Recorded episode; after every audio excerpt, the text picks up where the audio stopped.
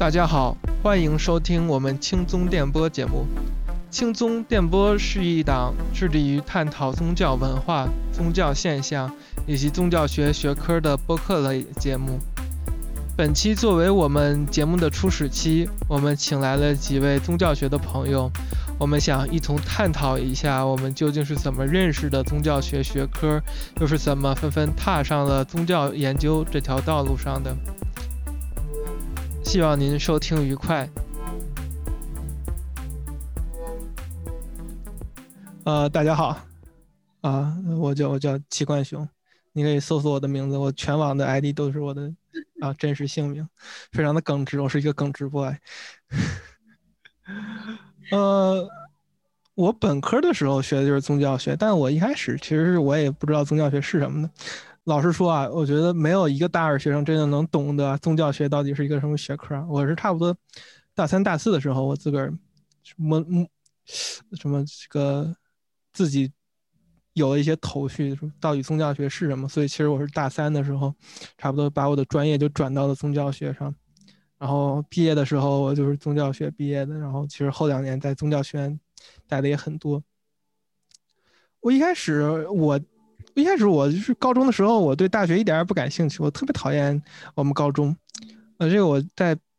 我在豆瓣日记里面写过，就是半纪实文学。我特别讨厌我高中，因为我高中就是特别虚伪那种。他一边又跟你说人人平等，一边又给你更多的资源，就是因为你成绩好，然后大家很虚伪，就偷着学，然后就比谁暗暗的比谁成绩好，呃，跟别人的时候，天天就显示自个儿不学习，然后最后自己这些成绩好，呃。对，就是特别虚伪。中国学生就是特别多，那我觉我美国同学他们都都很很实诚，对这个就学了就学了，没学就没学，他不会就装着自己明明明明明学明明学了，又又装着自己没学。对对对，特别虚伪，我特别讨厌我们高中，因为因为我我中考的时候，说实话我考挺好的，你知道吗？我中考的时候，我全是那种八八九万考生，我考了个一两千名这种感觉。所以说我进了一个还是比较好的高中，就是天津比较好的高中。然后我进那个天津比较好的高中，我还是进的一班重点班，一共十六个班，四个班是重点班，一二三四这么排名，一班是最好的，四班是最后一个实验班这种感觉。我是这个一班，天尖子班，别的班都只有都都有五十多个人，六十多个人，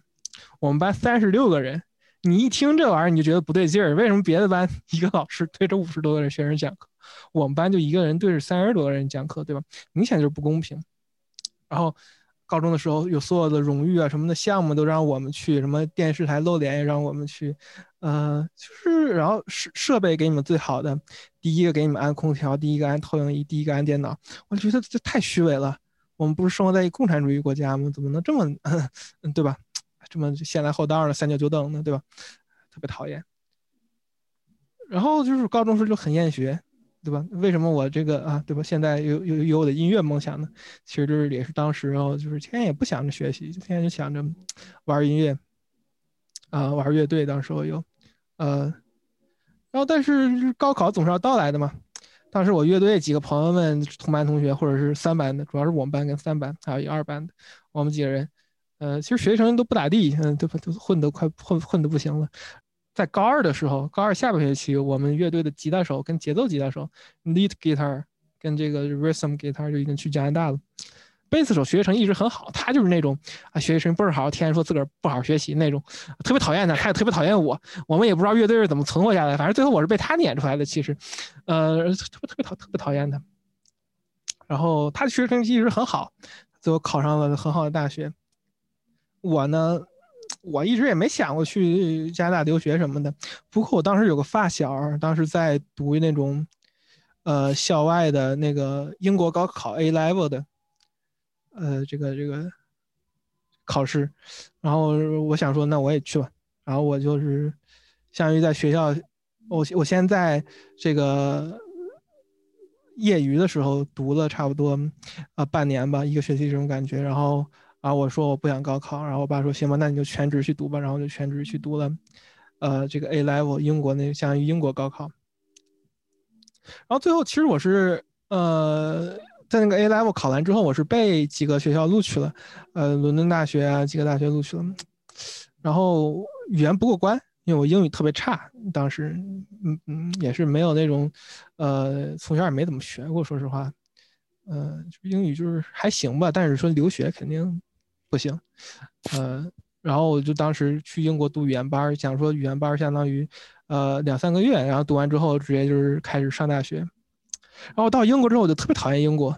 我觉得英国那个国家就是怎么说呢，嗯，很诡异，吃的也不好。活的也不好，天光下雨，天气也不好，人们都假假的，特别虚伪。呃，然后我读完语语言班，我就回国了。我就想，我当时想的就是，呃，酿啤酒。我这人就是爱好特别多，天，我这爱好太多了。我我当时想就是酿啤酒，因为当时认识了一个那种精酿店的老板，老板酿啤酒特别牛逼，我靠，赚钱特别多，想跟老板去学酿啤酒。我爸妈就不同意，我妈说你这酿啤酒也不靠谱啊，对吧？呃，他们就想办法。然后其实 A level 成绩也也不光可以申英国的嘛，他们说你要是不乐意的话，拿这个成绩去申申美国大学吧。哎，然后我就说那行吧，随便申申吧。啊，结果就去美国了。其实到美国之后，其实还嗯还行，还挺开心的。呃，美国没有那么压抑，其实美国人对你，其实尤其美国小城市啊，对你很好。嗯。不会像是英国，或者说英国那种大城市，人人人与人之间很冷漠呀，然后又有一种隐形的种种族歧视呀。美国更多的是大城市这种种族歧视比较多，小城市人他可能对你有些偏见，文化上的偏见，但是他不会歧视你，而且他会呃对你非常好。我认识的美国人就是我，可能我遇到过一两次就是。就对我不友善的，呃，这么多年我没有遇到对我不友善，更多是因为我是外国人，对我更友善的，所以我对美国当时印象就挺好的。然后我当时语言成绩其实也够了，我就在美国开始读书，我也不知道自己要学什么，我不知道要学什么，然后我就大二的时候我就，呃，选择了新闻学，因为我一直都是怎么说呢，也比较喜欢这种。跟人聊天啊，采访啊，呃，包括很很重要一点，我摄影啊，这个新闻摄影啊，什么事我大二的时候就就是到了新闻学新闻学院开始读读新闻系，呃，读的也还行，呃，就是我也挺喜欢那边课的。但是我的室友，呃，卡斯 hero hero 就叫他 hero 吧，日本日本人，他说你这个。有没有你这学期选课选满了没有？我说我最近选了个这个艺术史啊，art history，我觉得特别讨厌。我现在我就我正想着换掉它呢。他说，哎，我现在我我我这学期报了个亚洲宗教的课，你要不要跟我一块来？我说行吧，然后我就我就把那个 art history drop 掉了，啊，对吧？然后我就换换成了这个亚洲宗教课，呃，一个老一个老头教的，那个老头。怎么说呢？很陌生，就那种课，你你上起来就非常陌生，就是你看着东西都很熟悉。你看嘛，就是这个，呃，那个老头其实研究研究这个日韩宗教的，尤其是韩国，他是相当于为数不多研究韩国宗教的这么一个学者。然后他就讲这种佛教呀，呃，这种道教呀，还有韩国这种基督教的这种课。就感觉非常陌生，因为怎么说呢，在中国长大，我我我我对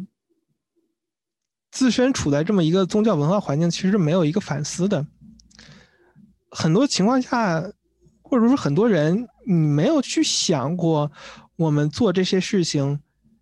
到底是一个有没有一个宗教性的存在？例如烧纸钱这件事儿，就是当。上课的时候，教授讲说是这是一个宗教节日，鬼节 （Ghost Festival） 中元节是一个鬼鬼节。然后这个鬼节的时候，大家给祖先烧纸钱，是一个这种宗教节日的宗教行为的时候，我就感觉非常困惑。但是所有的同学，所有的那没有多少个一一那个中国同学，呃，就是几个为数不多的几个中国同学，包括我的室友，都感觉蛮困惑的。就是说，为什么烧纸钱可以被当做一个宗教行为去理解？然后我们又仔细想了想，确实，在烧纸钱的这一个活动，它内在是有一种这种怎么说呢？信仰的逻辑的，就是说你认为这个祖先还是上天有灵的这种感觉，然后你烧纸钱，你可以把钱烧到阴间去，然后你你相当于潜意识里面，或者说是文化无意识里面，你是相信说是有这么一个冥界。这么一个冥界，它还自己有这么一个通用的货币，这个货币还是通过你活活着的时候烧纸钱烧过去，呃，呃，来来获得的。然后你这么一想，其实这件事情就是你很难说是一个文化上的活动，烧纸钱就是你很难说它是一个单纯文化意义上的活动。他很多人会想说民俗啊什么的，但你想一想这个民俗内在的逻辑，你会发现其实并没有那么简单，对吧？或者说并没有我们想象的那么理所应当，然后包括你还会学到佛教，你就感觉特别的陌生。明明来说，这个对你文化来说是非常，怎么说是是是是是是非常这种无所不在的这么一个东西。嗯，肯定是你电视剧看过什么少林寺武僧，你知道这个拜观音，从小也跟家里面去过什么各种山，山上都有庙，你也见过，你也闻过香的味道。但是仔细问你说，弥勒佛到底是什么什么佛？呃，大乘跟小乘有什么区别？观音信仰是怎么兴起的？当问你这些问题的时候，你自己反应不过来，或者说是根本就没有这么去想过，你就认为那是一个你文化中无处无处不在、你生活中无处不在的这些东西，你不会去特意去反思，说是哦，这个其实有一些。并不是说这种文化惯性上的这种这种 habitus 这样的东西，而是说有一些信仰上的东西，或者说有一些呃宗教实践上的东西，是你之前一直没有意识到的。然后我就发现，恰恰是因为我身处在这个这个这个环境中，所以我意识不到，因为他们太无处不在了，但是他们又很重要，对吧？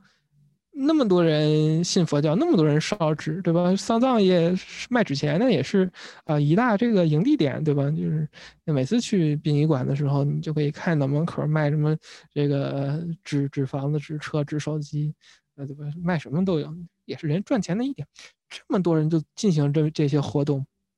对吧？非常重要，但是就没有什么人真正的去关心这些事情，说这些事情可能。内含着有一些信仰上的或者宗教实践上的一些逻辑跟背后的历史，然后我越想就觉得越有意思，然后我慢慢就，呃，那那节课上完了之后，我就慢慢开始报了别的课，呃，报了他这个是那个亚洲宗教课嘛，然后又报了这种西方宗教课，西方宗教课就是讲了，呃，亚伯拉罕宗教嘛。伊斯兰教、犹太教、基督教，然后又慢慢学了这种，呃，这个这个这个入门课，Introduction to Religious Studies，宗教学入门课。其实那个宗教学入门课，那个导师，那个老那个教授讲的也非常好。那个教授是个青年教授，刚从芝加哥大学毕业啊，呃，非常年轻啊，然后是专门研究犹太教的。那节课就非常有意思，他不会给你讲一些宗教学术语上的一些东西，他就给你开始给你讲弗洛伊德，给你讲这个托尔干。那节课就相当于这么一个呃很初始的这么一个导读性质这一节课，他会就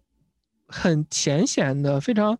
怎么说呢入门的方式，把每一个这种呃怎么说呢二十世纪初。十八呃十九世纪末二十世纪初，这么一系列的重要学者的呃思想跟这种研究方向，呃，给你简单的介绍一下，什么呃有什么心理分析，弗洛伊德什么呃 unconscious 这种无意识，给你讲一点拉康啊，就非常浅显，然后也会给你讲社会学、人类学什么什么 E.B. Taylor，呃，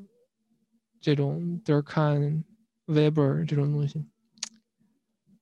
那当然说这个对你一种启发，因为我之前也没我我至今我也没有上过任何一节社会学课，也没有上过任何一节人类学课，我也没有上过任何一节哲学课，呃，这些呃怎么说呢？但是。但是逐渐的，你在宗教学学院待久了之后，你就其实你会把社会学、人类学、哲学的东西全都读读一遍，心理分析也会读一些。因为来说，你就感觉很有意思，很杂，你学的很杂。但是你学的很杂，但你研究的方向又又又蛮统一的，对吧？就是这么一个概念叫做宗教。然后之后。上大三、大四的时候，你会接触到更多后殖民主义的一些东西，给你讲说宗教是一个殖民主义的概念，啊，怎么怎么样的。其实就是，我觉得我本科学校学院他们做的特别好的一点，就是他们在于，在你逐渐推进是这个一个 degree program，就是你这种本科学位的时候，他会给你一种怎么说呢？呃，首先先给你。先就是先让你对这种东西，对宗教学或者宗教现象有一种呃怎么说呢，幻想，有一种想象，然后再逐渐你到大四的时候，他会给你进行一个除魅的一个过程。嗯，当时我就感觉我天太牛逼了，或者说是哦原来是这样，我为什么之前没有这么想过？呃，就是呃举例子，他一开始不会给你批判弗洛伊德的。一些心理分析，说是你这什么梦里梦的解析到底有什么，呃，不靠谱的地方？他一开始也不会给你讲，说是，呃，社会学，假如说怎么那些社会学理论，很多社学理论，假如说 Weber 什么的，就会觉得，呃，世界是一个在世就是不算世俗化的，就是这么有一个宗教跟科学的对立。当科学逐渐的兴起，他们取代科呃宗教，然后世界上就没有再也没有宗教了，就只有科学了，对吧？你你想一想，就是一个非常呃理所应当的这么一个概念，就是我们从小到大就是有这么一个宗教，就是迷信啊，对吧？科学就是进步，就是启蒙。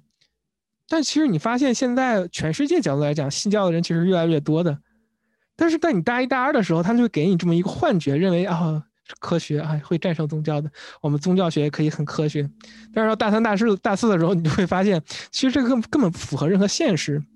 你去现看现在中国佛佛寺庙、佛佛佛佛的这种寺庙建造，其实是要比过二二三十年前是要兴盛的很多的。美国也是啊，大家越来越信基督教了，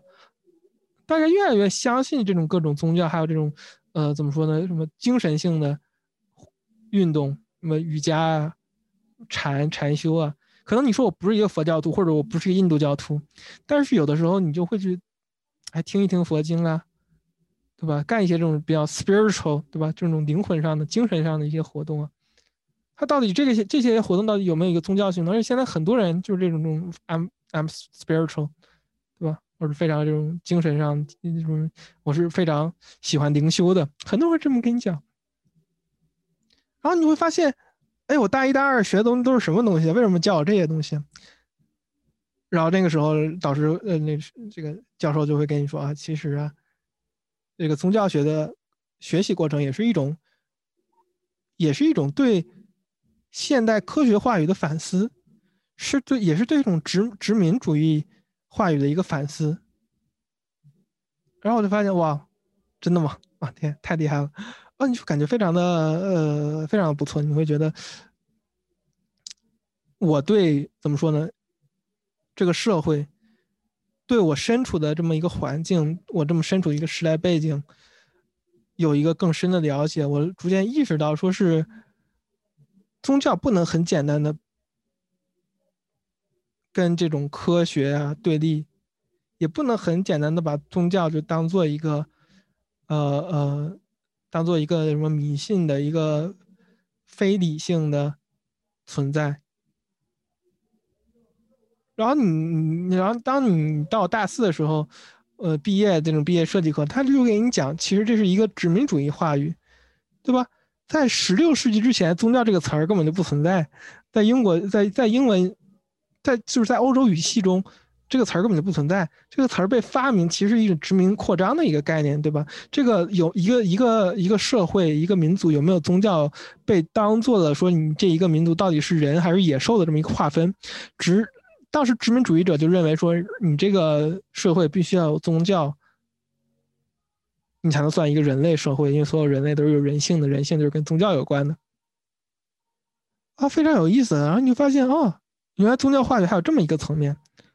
然后到中国这一层面，你会发现，哦，原来宗教这个词儿是十九世纪翻译过来的。从哪儿翻译过来？是居然是从日日文翻译过来的。那日文这个词儿是怎么来的呢？日文居然是从荷兰的人那儿翻译过来的。我说这是完全一个对中国人来说、本土来说非常陌生的一个概念。但是到现在怎么回事？宗教就变成了怎么说呢？嗯，怎么说呢？就变得。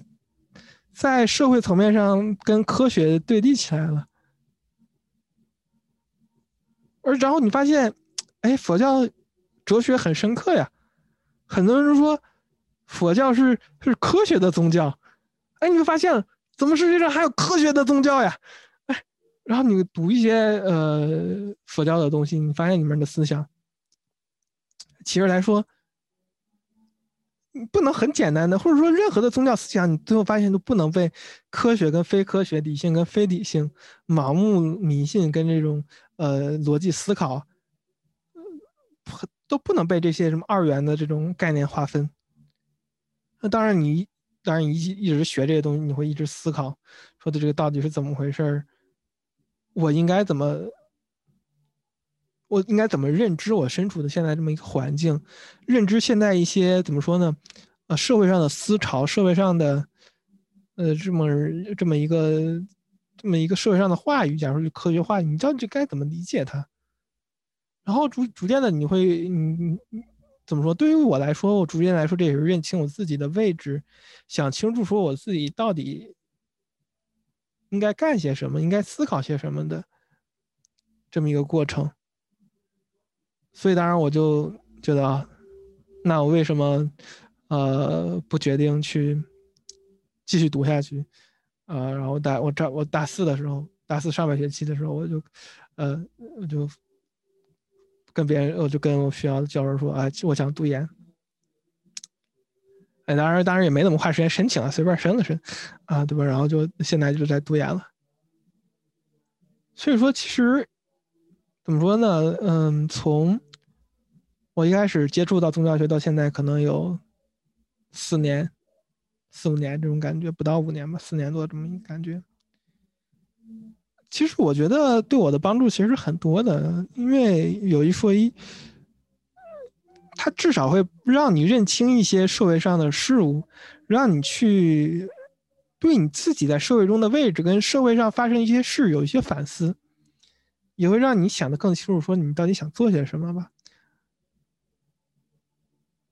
所以，嗯，我想可以把我这个读研之后发生的事啊，留给以后再讲。反正这就是我为什么接触到宗教学，决定学习宗教学，直到现在开始在宗教学这个学科读研的呃故事。好吧，我的故事就到这儿了，谢谢大家收听。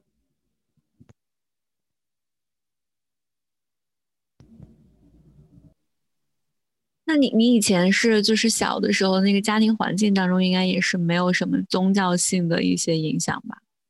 没有没有没有，我爸爸同意我学这个学科，就是因为他觉得宗教可以骗大钱。OK，没有，我爸妈都是很科学，科学家都是。我我妈是搞这种电电机自动化的，大学里面教书。我爸，我爸是工程师，专门设计这种机机器的，都是非常都是非常工科的啊，思维也非常的工科，啊，直直至于我被我妈带去他们，呃，大他们大学老师的聚会聚餐，他们都说我应该去他们学校教教通识课。但其实我比较好奇，就是你刚刚有提到说，你学了宗教学之后，它会帮助你去理解你在这个世界当中的位置，或者说你自己，但是好像。就是我比较好奇的是哪一部分，或者说哪方面？哦，第一个第一个方面就是我现在不想去大城市居住了。我觉得在大城市，呃，就是很多人，因为我很多朋友其实就是怎么说，就是想去大城市，还是去上海啊，去北京啊，然后找一个那种嗯工资高的工作呀，呃，可能上班九九六辛苦一点，辛苦一点，反正赚钱嘛。可能我逐渐思考了一下，我就发现啊，其实这可能并不是我想要的生活，因为怎么说呢，这种思考的本这种，可能这就是道教哲学影响我的地方啊，呃。叫什么？就是上上这个这个这天地不仁，以万物为刍狗呀。其实说你最你九九六，你一个人找到九九六的好工作，意味着更多的人失去了工作。你你可能是按比例来说比较幸运的这个人，但其实你的成功意味着更多人在受苦。因为就就是假如说都学 CS，十个人学 CS，公司只需要原来需要招两个人，但是你现在十个人都学，公司主要需要招一个人，一个人干两个人的活儿。然后，然后高工资拿一点五倍的工资，一个人干两个人的活儿，天天九九六。然后剩下的八个人、九个人全都失业，这就是现在发生的一件事儿啊！九九六的本质是，是，是这么一个养蛊，最后就给你养出一种蛊王，对吧？最后一个人就是百分之一赢者通吃这种感觉，找不到工作人会更多，但是大家就只看到那一个人啊，成为了蛊王，哦，好牛逼啊！那肯那肯定来说，你要是学这种社会学、人类学的东西，你就发现这个养蛊的行为其实是怎么说呢？是对整个社会有害的。然后你会发现，这个其实对你个人的身体也有害。然后你就你就会思考说，这个这个这个能这个体制，我我不是说政治体制，就这么一个工作体制，就是不合理的，或者说它就是有害于大大多数人的，或者说如果你只看比例。我永远都会有百分之一的人或者百分之五的人，对吧？会赚大钱，会成功，会成为老总怎么样？但这有什么意义吗？嗯，百分之可能九十五的人，九十九的人做不到这这这些东西。然后，然后你做到了，可能你只是爬在顶端成了吸血鬼。难道我们的目标就是就是成为吸血鬼吗？你大家都成为吸血鬼，吸谁的血呢？我觉得，然后我就逐渐思考说啊，对，我不想从事怎么说呢？呃，那种在大城市里面找个这种 大公司，或者说是忙忙忙忙碌碌的，就是为了比别人强，比赚更多的钱，社会地位更高。我觉得这种东西都非常无意义。对我来说，现在，呃，当然类似的思考很多了。你去读道教哲学都是这种东西。道教道教就告诉你躺平了就好了嘛，啊，自己开心最开心，最最重要的。你不要在乎别人怎么想，一个人一旦在乎别人怎么想，你这人就完蛋了。其实我我我进入宗教学可能或者我了解宗教学没有你时间那么长，但是这个改变其实很相似的。我我我我学宗教学也也不过才两年的时间吧，但是我的。对生活的打算，或者是说我对自己未来的一个，如果有所谓的职业规划的话，就以前的那种我觉得非常坚固的走既定路线的那种想法就完全打破了。然后，然后，然后以以以前每次放假的时候，可能都是去跟朋友约呀什么的这种。然后现在每次放假就是在寻思着哪哪儿的山好爬呀，然后哪儿有什么庙啊，然后这个就是去河边啊，然后看看草啊，看看虫啊这种。然后就就完全，呃，不一样。但是我我我我有一点不同的，因为我从小在农村长大的，所以所以它有一个呃更大的一个改变，就是你对家乡的认同，因为你的兴趣转向而变得不一样了。就是你以前会会会觉得，呃，你你是要去一个非常快节奏的地方，然后去去去拼命的工作，然后你要离开的是你原来所在的这个地方。但是因为宗教学，你喜欢上了你原来所待的这个地方这些元素，然后你对这个地方的认同也就改变了。就我，对，就这点其实很相似。对，其实我想说，这是一个，其实这就是一个后殖民主义的反思。真的，真的是这样，这是一个后殖民主义的反思。什么叫殖民话语？就是我，我，我，我去这儿帮助你搞建设，对吧？去这儿就是帮你发展经济。搞建设，然后搞完建设，发展经济完，一切都好了。你没有痛苦，现代的社会是没有痛苦的。这个话语的本质一个逻辑就是说，哎，越现代化越好。但其实根本就不是这么一回事儿。就是你现在的现代现代社会，现代城市有现代城市的问题，而且可能问题比乡土更多。你不能说是单纯意义上站在这种嗯进化论的角度上，社会不断在进步，科学不断在进步，城市不断在进步，哎，大家必须城市化，大家必须城市化，做到大大汽车、高铁、飞机、钢筋水泥。这就是其实是一种进化论的，也是一种殖民主义的思想。任何落后的都要被改变，任何落后的都要被，呃，被淘汰。迎接我们的只有高筋水泥、钢钢钢筋水泥城市的建筑跟快节奏的生活。然后你，然后然后你会去看那些那些乡村的地方，就觉得哎，那不过是我们城市人、现代人的旅游景点罢了。是不是我们消费的目标跟对象，它是 已经从我们的生活中完全被异化了？嗯，对吧？这就是一个后殖民主义的反思呀。你会认清说，这么一个思维，恰恰是一个殖民殖民主义的思维，是一个现代话语下没有真正理解和欣赏一个地区、一个文化、一个文、一个一个社会的一个一个社会的文化。的这么一个后果，你根本就没有发自内心，或者说你没有真心的去试图理解这个地区的文化，这个地区它它它它它代表的他们自己的历史，你根本就没有去这么想，你就把你会一种旅游者的眼光去那儿，你会看啊，这挺好的，我之前没有见过，哎，很新奇啊，啊，对吧？还这么落后，哎呀，需要发展呀，穷乡沟，我我有钱的旅客给你们送钱来了，快开心吧，给给给爷服务的好好的，这是一个非常殖民主义的思想。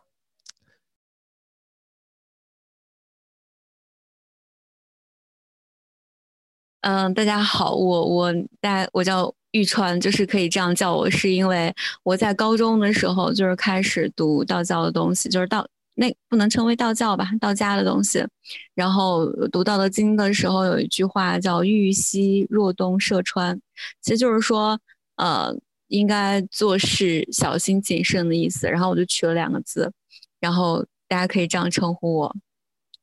呃，我自己跟宗教其实呃。呃，有有有两个非常大的转折，有一个非常大的转折，就是我从小其实跟宗教或者说一些宗教活动的关系是非常密切的，因为我外公他，我也不知道为什么，就是我外公住的地方有一个以前比较小的破败的庙，然后我外公他突然从某一年开始，他突然就对佛教特别感兴趣，然后他就和他们村子里面的人，然后萌生了一个想法，就是说要把这个庙重新再建起来。他就花了很大的精力，然后把这个地方就在这个他们所在这个村子建了一个庙。这个庙现在已经变得相对来讲，呃，是附近最大的一个庙了。然后就很自然而然的，我我我们家庭虽然不在这个村子里面住了，但是仍旧跟这个庙有了有有了联系。就是呃，我们每年都会去这个庙。然后我弟弟因为小的时候生病，然后通过某种方式，用民间的话语来讲，就是给到了这个庙里。然后我妈妈呢，因为她这个地方是她的娘家，然后她从小在这里长大，然后她跟这个庙有了联系。然后我父亲呢，因为跟我妈妈结婚，然后他也跟这个庙有了联系。然后我因为我外公的原因呢，然后也跟这个庙有了联系。就是我们整个家庭，就它成为了一个家族，就是我们的很多活动都成为呃，都和这个庙，就是一些宗教性的活动都和这个庙是有关的，一些重要的节日都会去这里。但是这在我，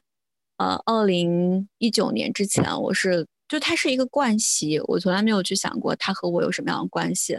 然后我最开始其实我本科是学新闻学的，然后我以前是一个，呃，非常怎么说，就就现在有一点贬义的词，就是我以前是一个非常愤青的人啊。然后我学新闻学是因为我念高中的时候，我我我的高中是一个非常自由的高中，就是。呃，我们可以自己举办非常多的跟公共事件相关的一些讨论，然后加上我那个时候比较活跃，所以我本身是其实就在中间是一个呃比较主要的去发起这些活动的一个角色。但是，但是，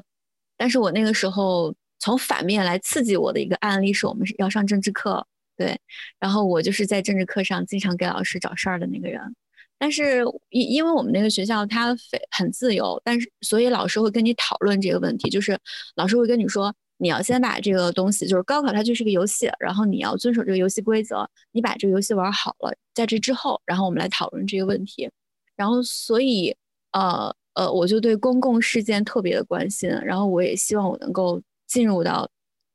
社会去做一些很实际的事情。然后我老师就跟我说：“你又喜欢理论，然后你又喜欢思考问题，然后你你你你不如去学新闻吧。”然后他他当时我其实蛮想学哲学的，因为我我比较喜欢理论。然后我老师就跟我说：“他说他说你你可以对哲学抱有兴趣，但是呃我你在本科阶段，我的建议还是给你你要去学一个就是比较入世的，然后比较能够给予你某些技能的东西。”他就说：“你不如去学新闻吧。”我说：“哎，那也不错。”然后我去学新闻了。然后我去学新闻了之后，发现就是呃，第一是那个时候的环境变得也不是太好；第二是我去的地方也不太好，就是我去了一个非常保守的地方，我去的是山东念大学。然后我觉得我的高中上像大学，大学上像高中。嗯，那那你很压抑嘛？然后我就走到那个学校外面去，一方面是在学校外面参与一些志愿活动啊、NGO 啊这些，一方面在学校里面就去读一些书什么的。然后我就发现，对于我所关心的问题，新闻专业当时已经走到了一个对我来讲是隔靴搔痒的一个地步了。然后我说，那那那那我怎么才能就是说面对一个问题，然后我我我我能去想明白这个问题它到底是是是是到底是怎么一回事儿？然后我就开始接触，重新接触哲学。当然那个时候是政治哲学。然后后来发现，我即使了解了政治哲学的一些理论，但是我仍旧对现实的，呃，意识形态在权力结构当中如何如何去流动的一无所知。我我对这些也不关心。然后后来就通过政治哲学放到哲学的视域当中，我说，哎，那我考研就要考哲学。然后我就不断的把这个范围缩小、缩小、缩小、缩小。我说，那我要去做分析哲学，就是，呃，英其实现就是现在哲学有两个大类嘛，欧呃欧陆的象学和英美的分析哲学，大概是这个样子。然后我就开始考哲学的研究生，但是考的也挺好的，就初试考的也挺好的。但是因为复试，第一是我的英语不好，因为英英美哲学是一个和呃就是呃呃。就是国际的学术界非常接轨、非常高的一个学学科、一个专业吧。然后我英语不是特别好，然后后来就老师就后来就有了调剂嘛。调剂当时我花了一天的时间考虑，我是去另外一个学校继续读这个呃哲学专业，还就是呃分析哲学，因为我当时考的专业叫科学哲学。然后科学哲学是有一部分是很多人都是在做分哲的，尤其是像我现在待的这个学校。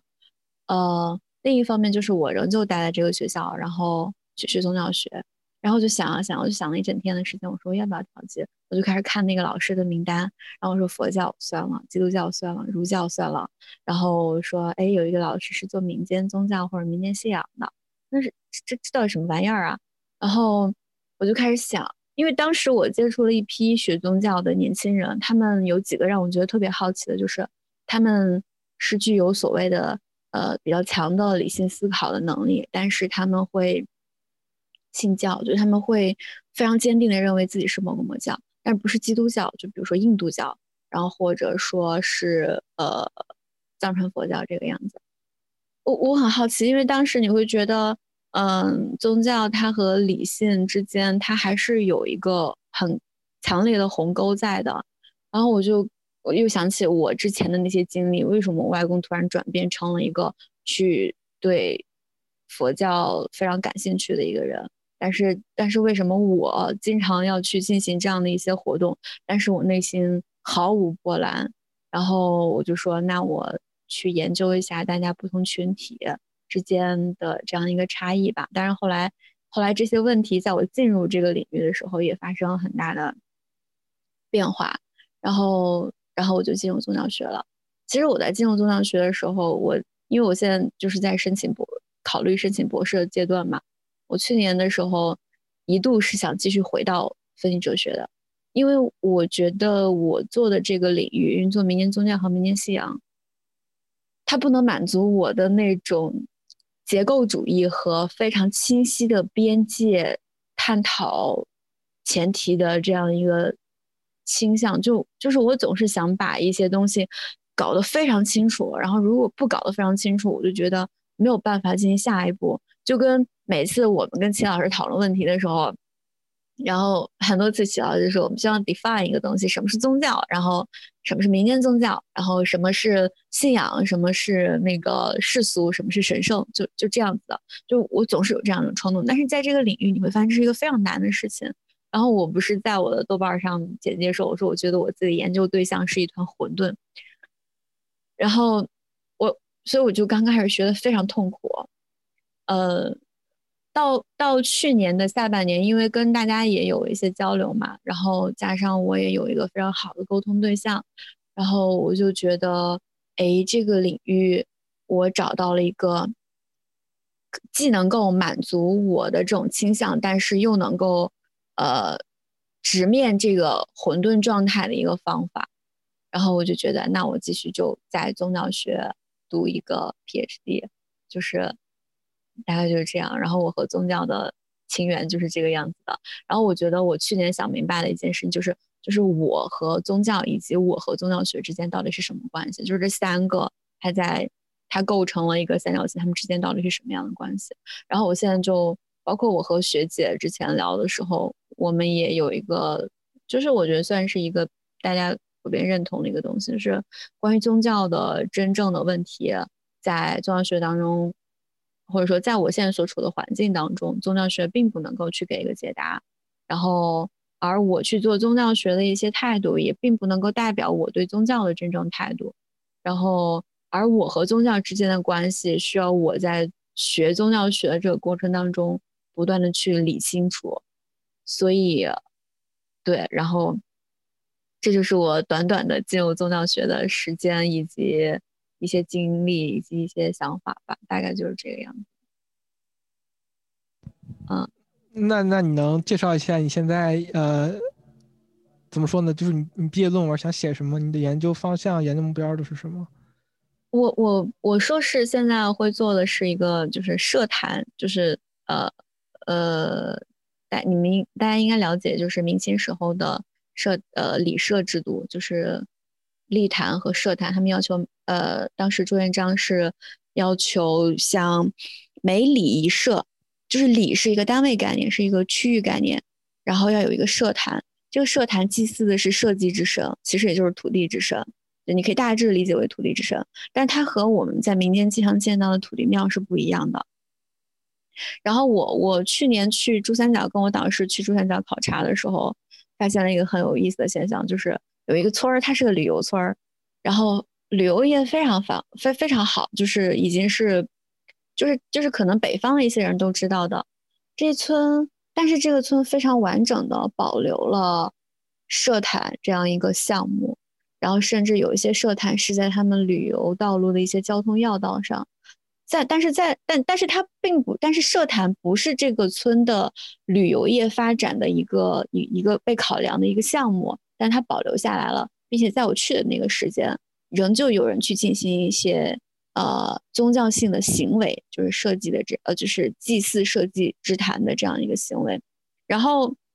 后来我们在讨论的时候呢，就发现，呃，社坛它在从最开始建立到现在，他在这个村庄当中，他在这个村庄的组织。结构的变化当中扮演了一个非常重要的角色，就是他在不同的时期，比如说，呃，以前的生产队时期和现在的，因为珠三角地区现在都是就是有经济社、经济社这样一个概念，他在不同时期和不同的我们粗暴的分成所谓的世俗生活或者说经济生活的一个生产单位联系在一起了。然后我最早是想做的是，呃呃。你们应该知道，就是杜赞奇最早在研究关帝信仰的时候提出一个一个概念，就是 superscription 的那个概念，就是叠写这个东西。然后我最开始想做的是这三者，就是作为帝国的一个管理，然后下乡的一个隐喻，和作为民间的一个呃呃礼仪或者说一个祭祀行为的一呃社坛，以及作为一个。社会经济组织结构辅着其上的一个社坛，这三者是如何叠合在一起的？就是会有这样一个讨论。但是后来跟我导师聊了之后，就有了一个一百八十度的大转弯。然后我现在也还没有想清楚，但是马上就要开题了啊。但是我现在大体的方向就是我不会去讨论信仰的问题了，然后我会去讨论归属的问题。就是呃，简单来说，呃，就是以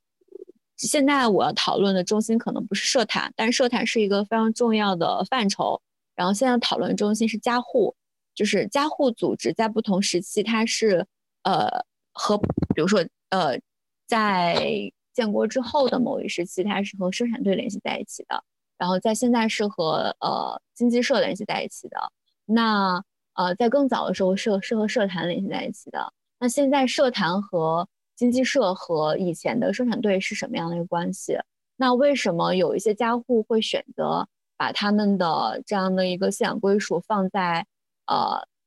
放在？设计坛上，而和设计坛非常相似的土地庙，他们之间在寻求这种呃家户归属的时候，又是一个竞争关系。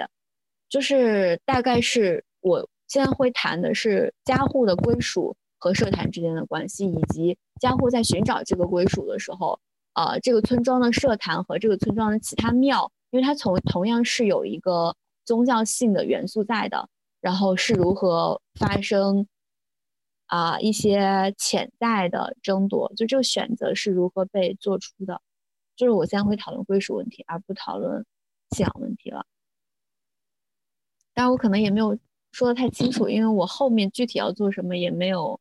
一个非常清晰的一个脉络。最近也就是在想自己的开题，大概就是这样。呃，所以可不可以理解成，其实就是说，嗯。这是这是一个官方话语或者官方权利跟这个地方民间话语的这么一个交叉的这么一个地方，因为它既有当地土地庙，又有社坛。对。然后其实是要研究这么一个认同的，或者说这么一个为什么非要去这个社坛搞这些活动，这里面到底牵扯到什么权利关系，或者说是对对呃宗教认同。对，就是或者说呃其其中的一个面向就是为什么？因为我们当时去的时候，你知道珠三角这边他们的呃就是他们会有。会有那种龙舟比赛，你知道吗？然后可能哪个生产队、哪个哪个哪哪哪个经济社、哪个经济社、哪个经济社，他们会有一个龙舟龙舟比赛。我们当时观看了一场。那问题来了，就是这个生产队在这个经济社，他在赢了之后，他的这个小旗子，它挂在哪里？就是它是有的是挂在，有的可能是挂在他们所在区域的土地庙的，然后有的可能是放在。其他地方的，就是为什么他们会有这样选择上的差异？呃，那我那我想问一下，你你你的这个研究目标是这么一个村儿，但是或者说这么一个地方，但它其他的地方，珠三角其他地方有没有类似的社团，或者说是类似的？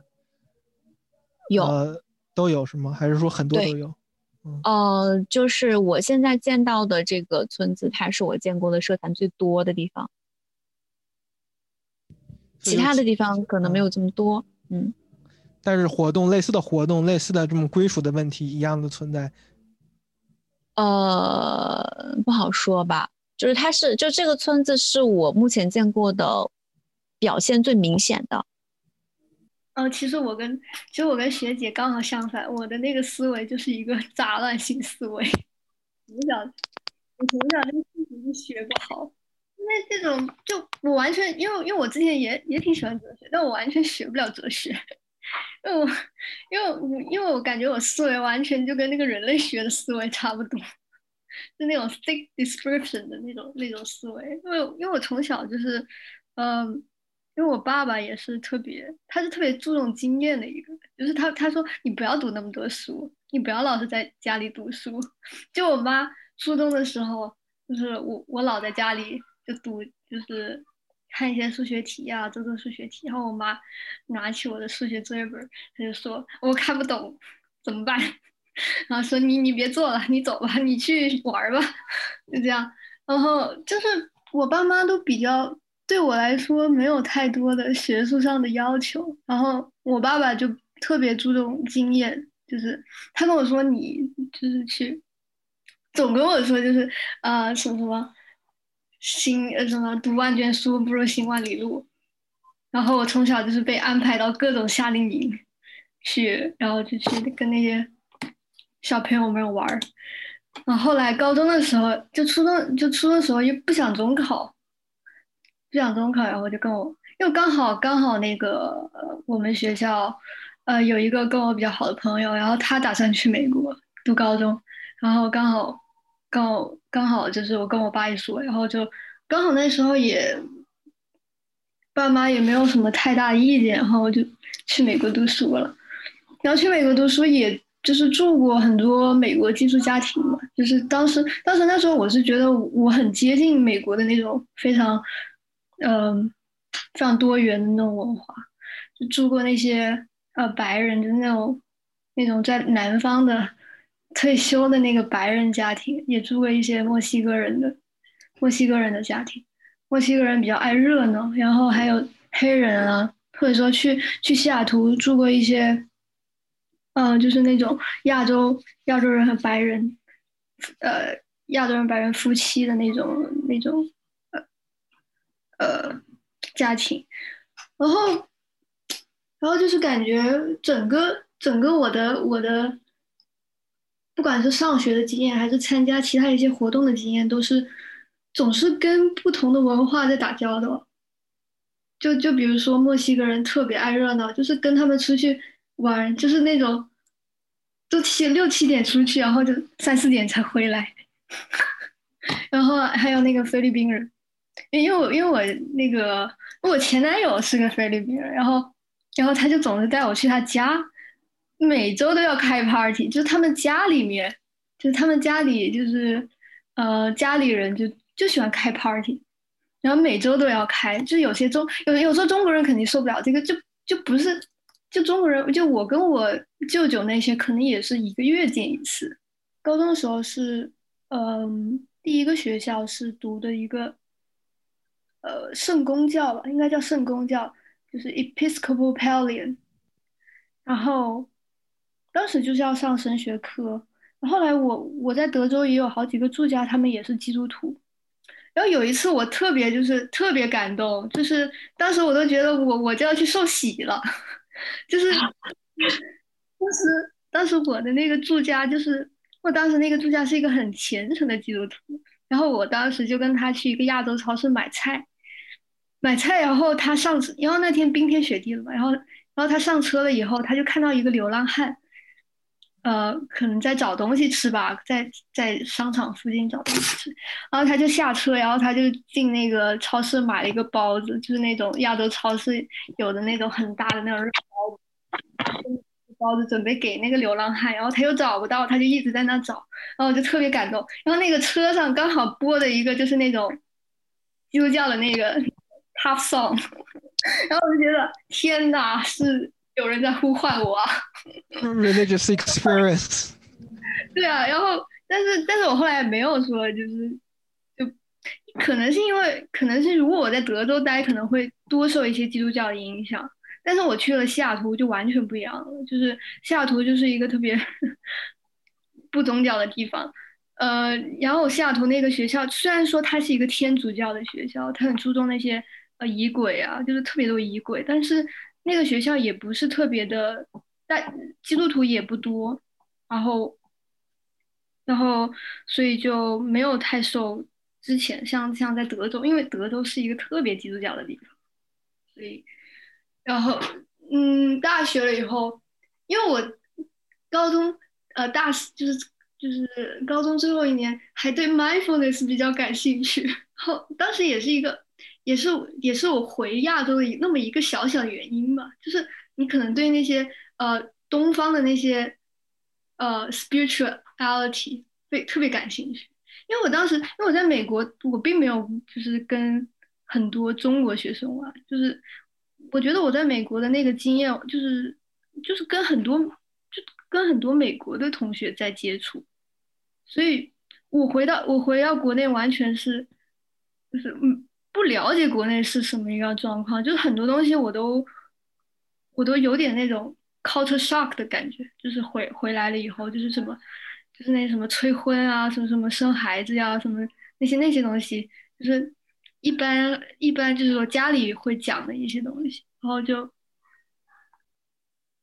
然后但是当时当时本来我也想就是在美国读大学的，后来就，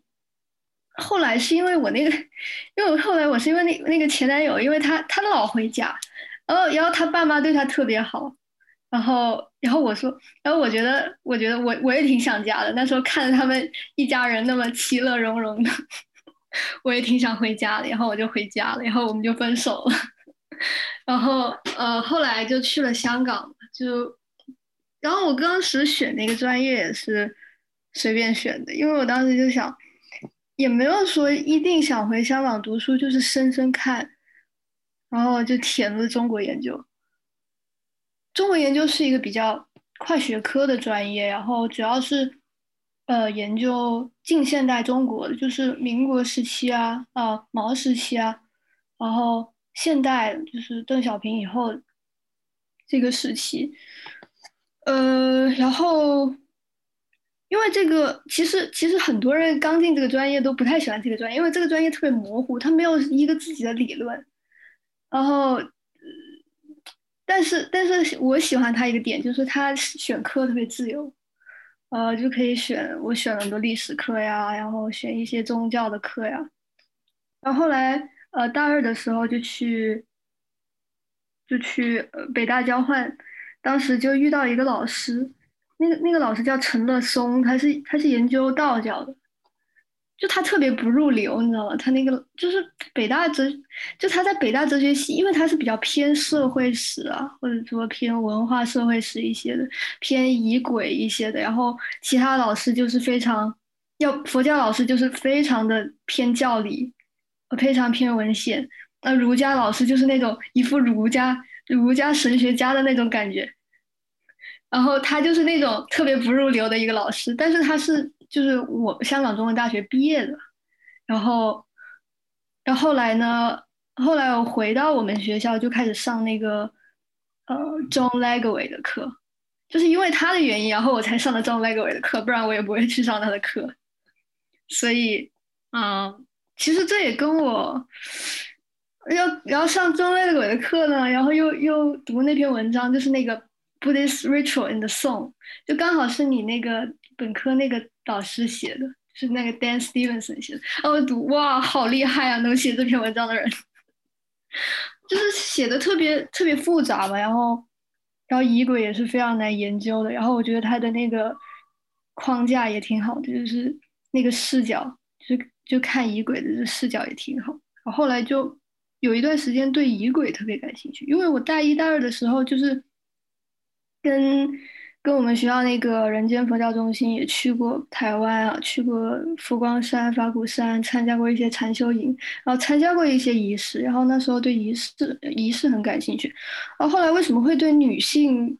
女性研究，就是说性别研究感兴趣，是因为上了一个呃毛时代的中国的一个课，然后那时候就。老师鼓励我们，就夏天也去，呃，看看自己的家庭历史。然后当时就，当时就找到了我爷爷的，就五十年代那个婚姻法刚出来的一个他的一个离婚证书，他跟他的童养媳离婚嘛。然后，然后你看那个离婚证书的话，其实你就只能看到一些法院的一些陈述嘛，或者说。呃，但是你看不到，就是就是，如果如果你去下田野的话，肯定是另外另外一个故事。所以我就去那个去了他童养媳的那个家里去做田野，然后就就很神奇啊，就是婚姻法那些什么，呃呃，就是什么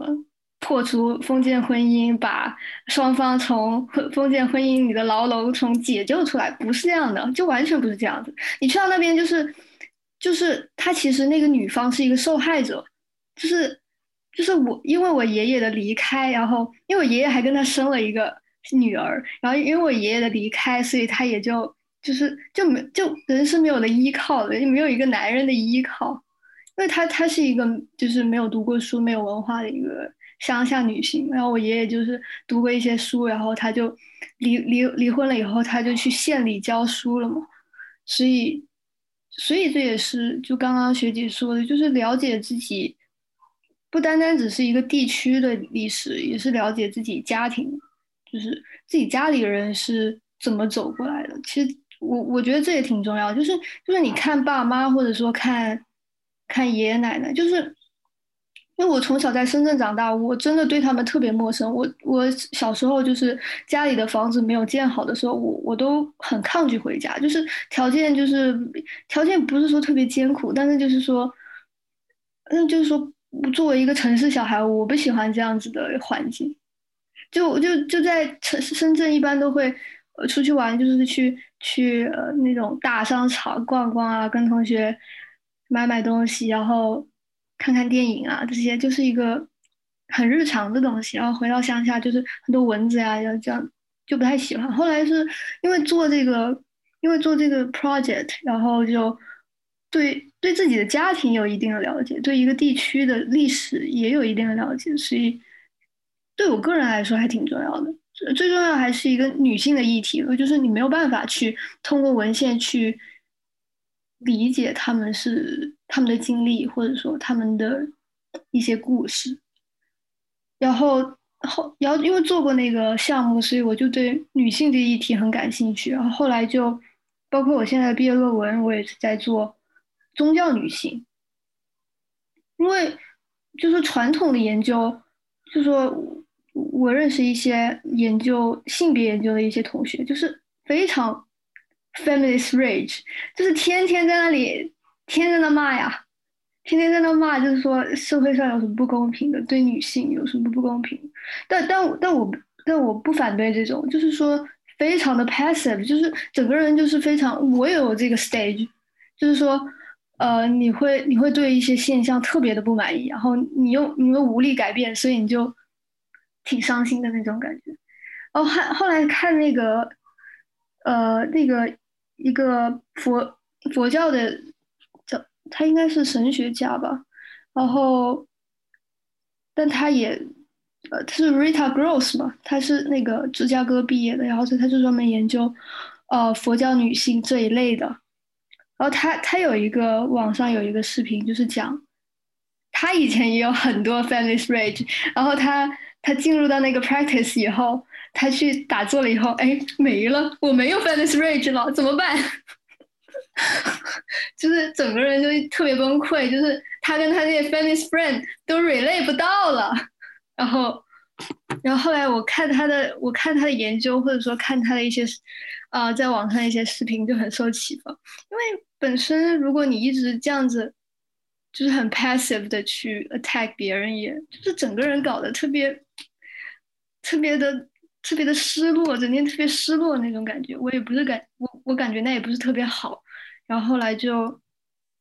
包括我现在毕业论文，就是研究，就是从文献方面，就是从四肢啊，你可以看到一个，呃，不管是呃 patronage，或者是对，就。就是那个 Brooks，这样就是 patronage，呃，但是但是其实你对，那其实是对那个呃寺院里面念佛的那些老太太是完全不了解的，而且你你你没有办法了解，如果你不做田野，你根本没有办法了解他们，所以就呃做这个毕业论文就是做主要也是以田野为主嘛。然后以一些文献啊，文献一般都是那些地方的一些精英写的嘛，所以就是从这两个方面来看，然后看这个寺院里面的两性关系这样子。you